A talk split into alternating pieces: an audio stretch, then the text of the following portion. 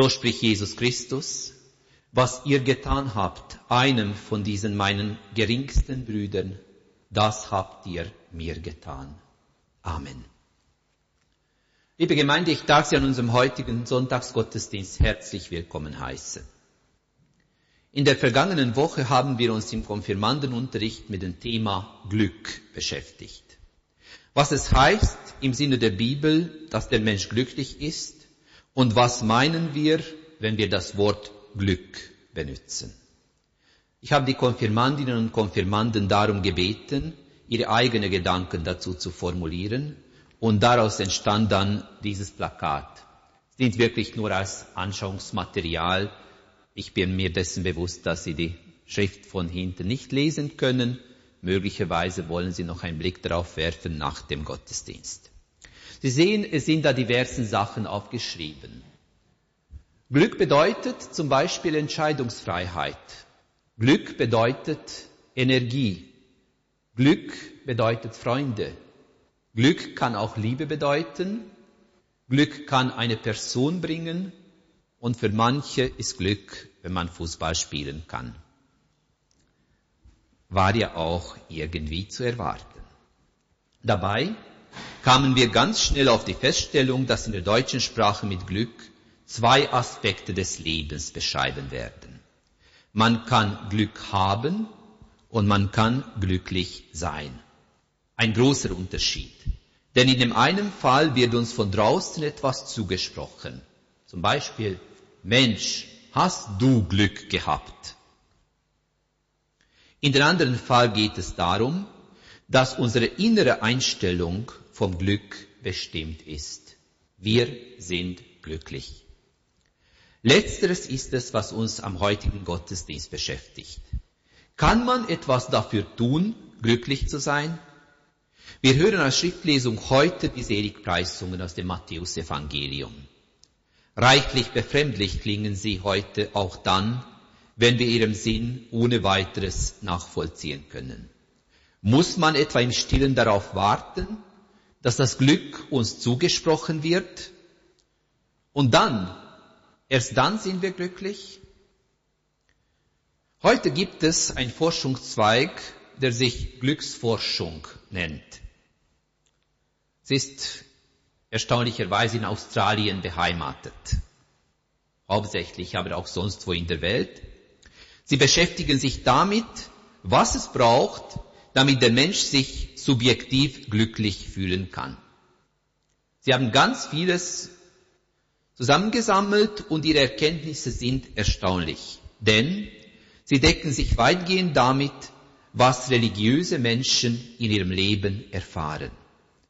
Die Frage nach dem Glück ist also tatsächlich eine Frage, wo die Religion, jetzt mal auch wissenschaftlich bewiesen, eine schlüssige Antwort liefern kann. Auch die Bibel kennt diese Frage von uns Menschen nach dem Glück und gibt uns diversen Impulse, wie wir leben könnten. Die Bibel zwingt uns allerdings zu nichts. Und ich lade Sie am heutigen Gottesdienst dazu ein, sich Gedanken darüber zu machen, was denn Glück für Sie ganz persönlich bedeutet oder bedeuten kann. Und ich stelle meine Überlegungen heute unter dem Titel entschleunigtes, glückliches Leben. Aber zunächst darf ich Sie dazu einladen, dass wir unser Eingangslied einstimmen, das Lied 162. Wir singen die ersten drei Strophen des Liedes Gott ist gegenwärtig.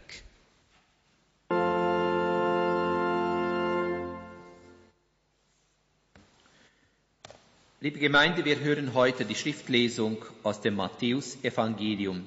Aus dem Matthäus-Evangelium, aus dem fünften Kapitel, hören wir die Verse drei bis elf. Und da steht Folgendes geschrieben.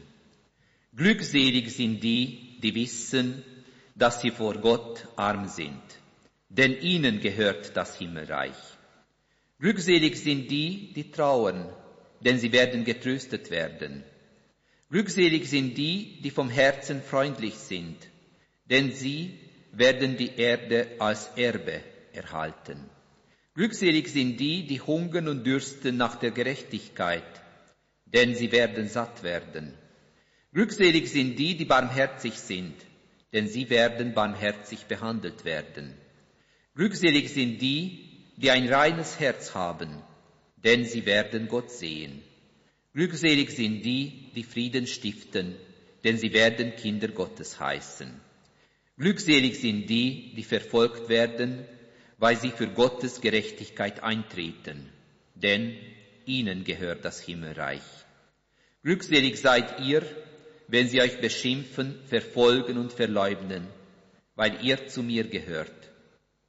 Freut euch und jubelt, denn euer Lohn im Himmel ist groß. Genauso wie euch haben sie früher die Propheten verfolgt. Soweit das Wort des Herrn. Der Herr segne sein Wort an uns. Wir sammeln uns zum Gebet. Lieber Gott im Himmel, unser Vater, wir feiern diesen Gottesdienst, um dich zu loben und zu preisen. Wir danken dir für all das Gute, das wir durch dich erfahren haben. Jedem Einzelnen von uns hast du viele Begabungen gegeben. Wir haben die Möglichkeit bekommen, glücklich zu sein. Lass sie uns nutzen, zu deiner Ehre und zum Wohle der Menschen. Barmherziger Gott, wenn wir jetzt unser Leben betrachten und uns bewusst vor Augen halten, wie viel Gutes darin ist, erfüllt uns große Dankbarkeit. Wir fassen sie nicht immer in Worte, teilen sie dir nicht jeden Tag mit, aber du kennst uns und wir sind sicher, du freust dich mit, wenn wir glücklich sind. Lass uns aus der Erinnerung an deine Güte Hoffnung schöpfen, auch in schweren Zeiten. Auch dann wirst du uns nicht verlassen, auch dann für uns sorgen und uns Kraft geben, so viel wir brauchen. Mit Herz und Mund loben wir dich für deine Treue und segnen deinen heiligen Namen. Gott, Vater und Mutter, Bruder und Schwester, Schöpfer, Versöhner, Erlöser dieser Welt. Vergib, dass wir in unserem Alltag so wenig an dich denken. Schenke uns ein beständiges Herz. Lass uns so leben, dass wir dich nicht vergessen, heute nicht, am Sonntag und auch morgen nicht, wenn der Alltag für uns wieder beginnt. Amen. Wir singen gemeinsam das Lied 213. Wir singen alle Strophen des Liedes Ich stehe. Liebe Gemeinde, am heutigen Sonntag hören wir einen Predigtext aus dem Brief der Jakobus, wir hören aus dem ersten Kapitel die Verse 19 und 20 und dann die Verse 22 bis 27. Und im Jakobusbrief im ersten Kapitel steht Folgendes. Denkt daran, meine lieben Brüder und Schwestern, jeder Mensch soll schnell bereit sein zuzuhören, aber er soll sich Zeit lassen, bevor er selbst etwas sagt oder gar in Zorn gerät. Denn der Zorn eines Menschen bewirkt nichts, was vor Gott als Gerechtigkeit gilt. Hört das Wort aber nicht nur, sondern setzt es auch in die Tat um, sonst betrügt ihr euch selbst. Wer das Wort hört, aber nicht danach handelt, ist wie jemand, der sein Gesicht im Spiegel betrachtet. Er schaut sich an, geht weg und vergisst sofort, wie er aussieht. Ganz anders ist es, wenn sich jemand anhaltend in das vollkommene Gesetz vertieft, das Gesetz, das uns frei macht. Er vergisst nicht sofort, was er gehört hat, sondern setzt es in die Tat um. Ein solcher Mensch wird glückselig sein bei dem, was er tut. Manch einer meint, fromm zu sein. Wenn er aber seine Zunge nicht im Zaum hält, macht er sich selbst etwas vor. Seine ganze Frömmigkeit ist nichts wert. Seinem frommen Leben gehört, Waisen und Witwen in ihrer Not beizustehen und sich vom Treiben dieser Welt nicht anstecken zu lassen. Ein solches Leben steht vor Gott, unserem Vater, rein und makellos da. Soweit das Wort des Herrn. Der Herr segne sein Wort an uns. Liebe Gemeinde, eigentlich sind dies wirklich wunderbare Vorsätze. Man könnte sie aufschreiben, sich diese als Neujahrswunsch aufnehmen oder sonst sich selber als Lebensaufgabe zuschreiben.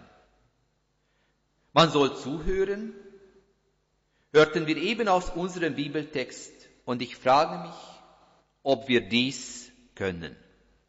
Sicher ist es so, dass man hört, was andere Menschen sagen, aber hören wir ihnen wirklich richtig zu? Denn das ist schon eine ganz andere Sache. Zuhören heißt nämlich nicht nur, dass man die Worte und Vokabeln genau hört, sondern auch, dass man darauf achtet, was der andere damit kommunizieren will. Und das ist dann die weitaus schwierigere Sache. Oft ist es nämlich so, dass wir nur oberflächlich hören, was Menschen uns mitzuteilen haben und denken gar nicht daran, tiefer zu graben. Ein gelingendes menschliches Miteinander braucht aber ganz sicher, dass wir zumindest versuchen zu verstehen, was denn andere Menschen bewegt, was sie uns mitteilen möchten. Und ich frage mich, wo der Denkfehler von uns liegt, wenn wir der Meinung sind, dass wir gut zuhören, um dann nachher feststellen zu müssen, wir lagen falsch. Der andere Mensch hat ganz andere Bedürfnisse. Er will uns etwas ganz anderes mitteilen, als wir gemeint haben.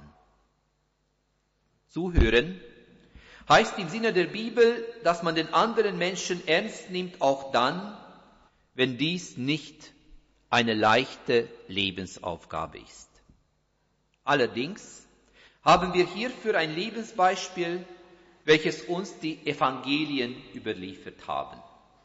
Wir haben das Lebensbeispiel von Jesus von Nazareth vor uns, der uns oft gezeigt hat, was es heißt, den Menschen wirklich zuzuhören. Der Verfasser des Jakobusbriefes weiß um die Schwierigkeit des Zuhörenkönnens. Und deshalb fügt er uns ein Beispiel an. Es geht darum, dass man sich hüten sollte, voreilig etwas zu sagen oder gar in Zorn zu geraten. Seien wir aber mal ehrlich, wie oft geschieht mit einem jeden von uns, dass wir Sachen sagen, die vielleicht nicht so gemeint waren, die aber andere ganz tief verletzen können. Und ganz zu schweigen ist diesbezüglich über die Zornausbrüche. Ein jeder Mensch hat nämlich das Recht, dass wir ihn in seiner Besonderheit sehen, seine Wünsche und Vorstellungen vom Leben ernst nehmen und respektieren. Das ist keine Option. Das ist ein Recht von einem jeden von uns. Seinem gelingenden Leben im Sinne Jesu gehört dies unzertrennlich dazu. Wir haben als Schriftlesung die Seligpreisungen gehört. Sie fassen genau zusammen, was wichtig ist, um glücklich leben zu können. Um glücklich leben zu können, braucht man nämlich immer die innere Ruhe und Zufriedenheit, die Sicherheit, dass es Menschen gibt, die uns wohlwollend gegenüberstehen. Glücklich zu sein ist leider kein Dauerzustand des Menschen. Aber man darf darauf hinarbeiten, dass diese innere Ruhe und Zufriedenheit unser Leben bestimmen. Und alles fängt damit an, und dies zeigt uns unser heutiger Bibeltext ganz deutlich, dass der Mensch bereit ist, ein Stück weit auf den anderen zuzugehen. Der Rat, den uns der Verfasser des Predigtextes gibt, ist deutlich. Nehmt euch Zeit.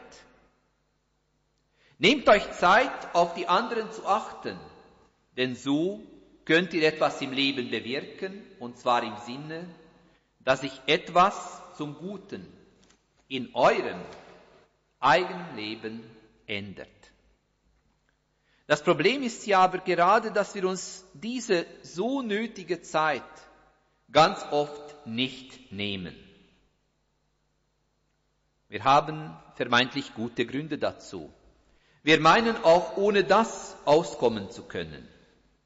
Und unser Predigtext bringt uns auch hier ein eindrückliches und alltägliches Beispiel. Es geht darum, ob der Mensch sich daran erinnern kann, wie sein Gesicht am Morgen im Spiegel ausgesehen hat. Als ich diese Zeilen aufgeschrieben habe, habe ich versucht, mir mein eigenes Gesicht von heute Morgen in Erinnerung zu rufen. Ich scheiterte dabei kläglich. Ich meine, dass sich die meisten von uns vermutlich nicht daran erinnern können, wie wir am Morgen ausgesehen haben. Ist ja auch nicht wichtig, denke ich, und denken vermutlich die meisten von Ihnen.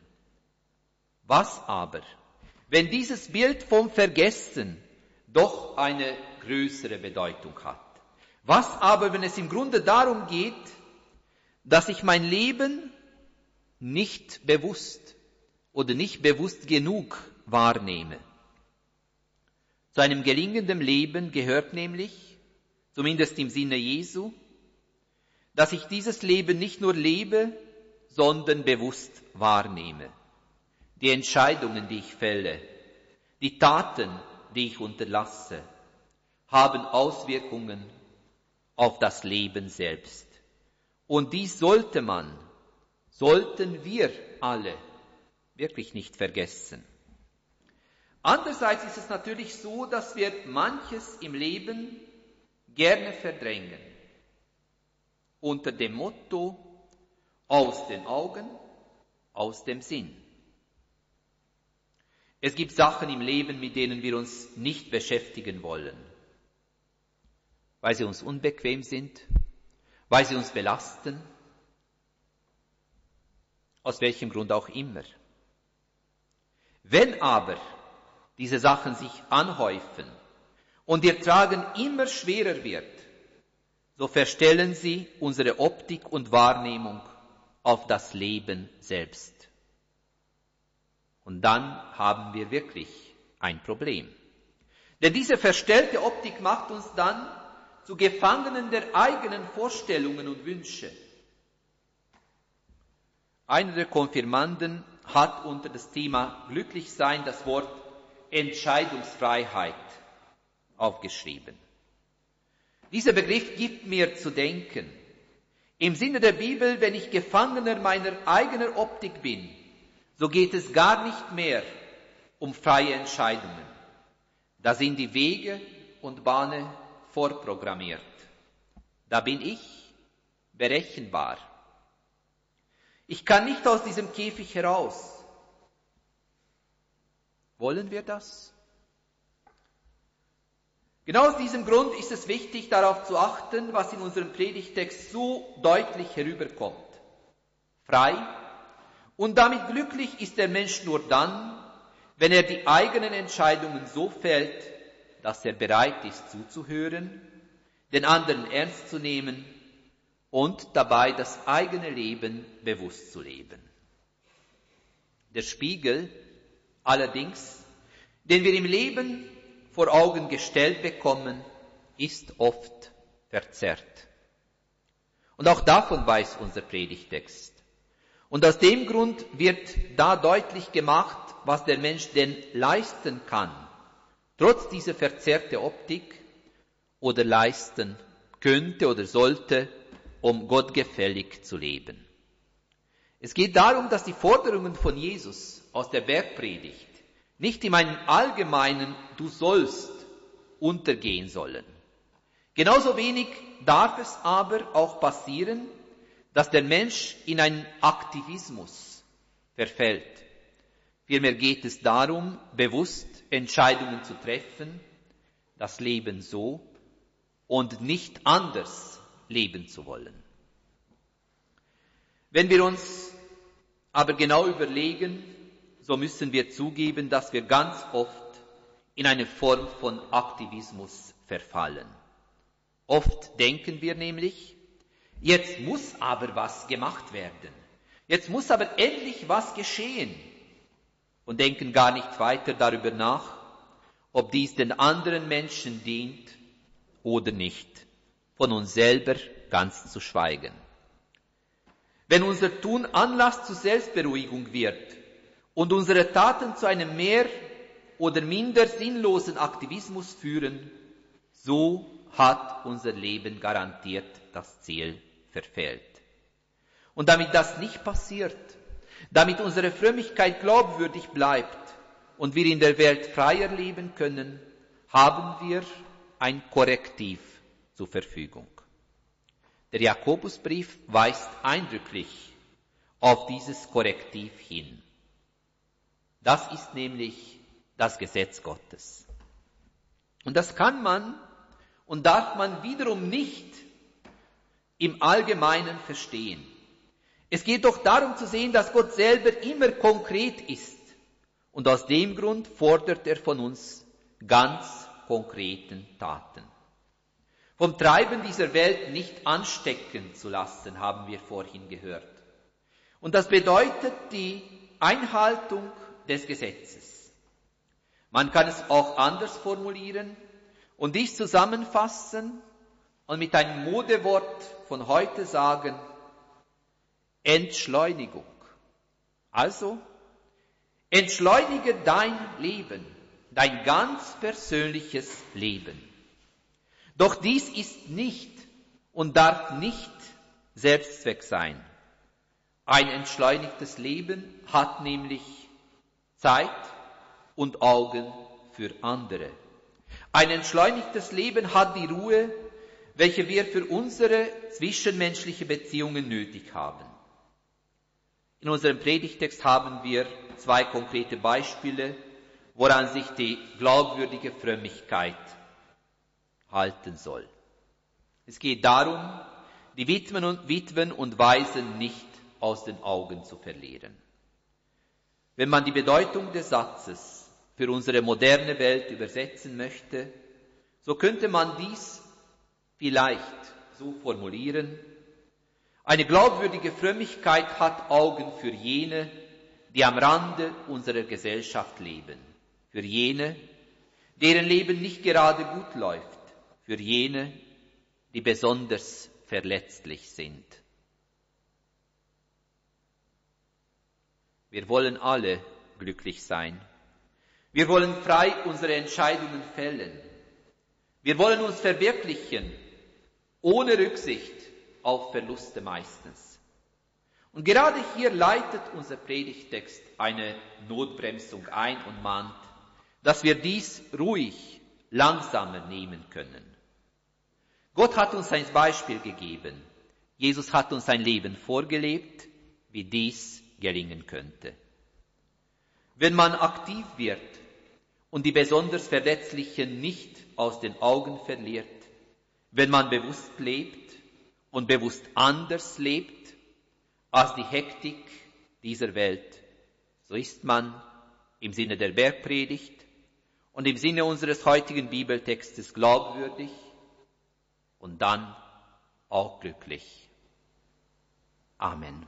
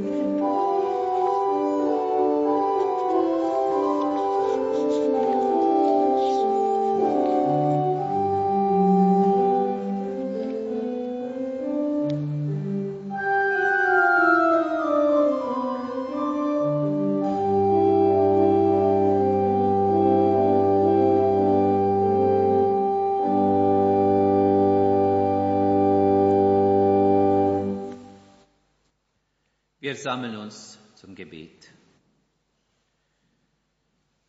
Gütiger Gott, in Jesus Christus begegnest du uns Menschen. Du hast deinen Sohn, unseren Herrn, gesandt, damit wir erkennen, wie gut du es mit uns meinst. Du möchtest, dass wir ein glückliches, erfülltes Leben leben können. In Christi Namen rufen wir dich nun an, du Gott der Fülle Warum lassen wir uns immer wieder so sehr von anderen Menschen beeindrucken? Warum machen wir uns abhängig von ihrem Einfluss und versuchen um jeden Preis ihnen zu imponieren? Wir sehen nicht, dass dies alles versperrt uns den Weg zu dem Glück, welche du uns immer wieder schenken möchtest. Wir könnten doch wissen, wie wenig beständig der Erfolg unserer Gefallsucht ist und sollten uns lieber an dich halten. Denn du bist verlässlich. Du verleihst uns Ansehen trotz unserer Mängel und lässt uns nicht fallen, wenn wir dich enttäuschen. Du schenkst uns Glück auch dann, wenn wir dies gar nicht wahrnehmen wollen. Gott, mach uns los von falschen Idolen, stärke unser Selbstbewusstsein und gründe uns allein in dir.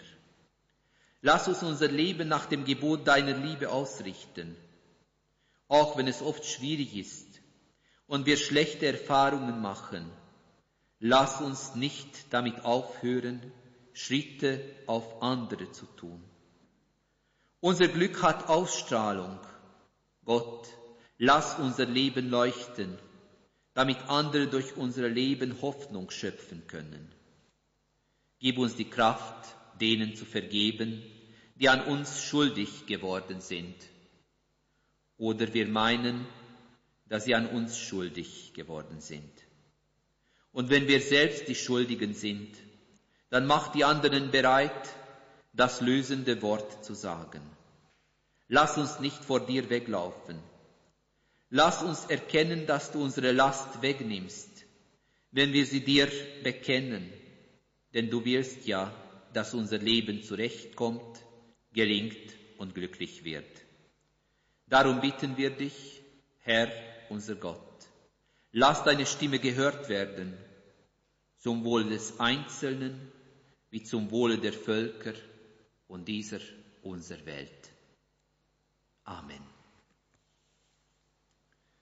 Ich lade Sie dazu ein, gemeinsam das Lied 663 einzustimmen das Lied 663, Unser Leben sei ein Fest. Wir beten mit Worten, die uns unser Herr Jesus gelehrt hat. Sofern Sie können und mögen, darf ich Sie bitten, dafür aufzustehen.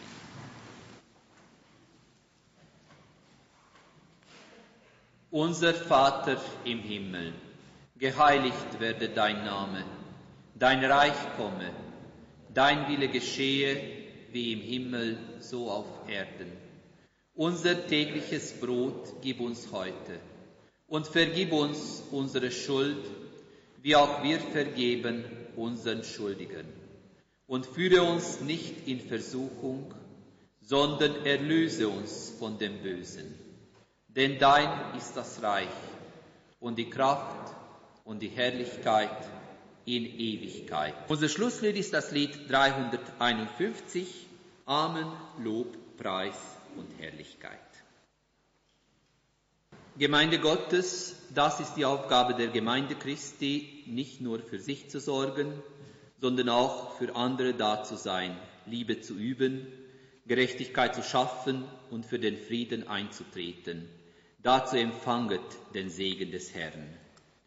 Der Gott des Friedens heilige euch durch und durch und bewahre euren Geist samt Seele und Leib, unversehrt, untadelig, für die Ankunft unseres Herrn Jesus Christus.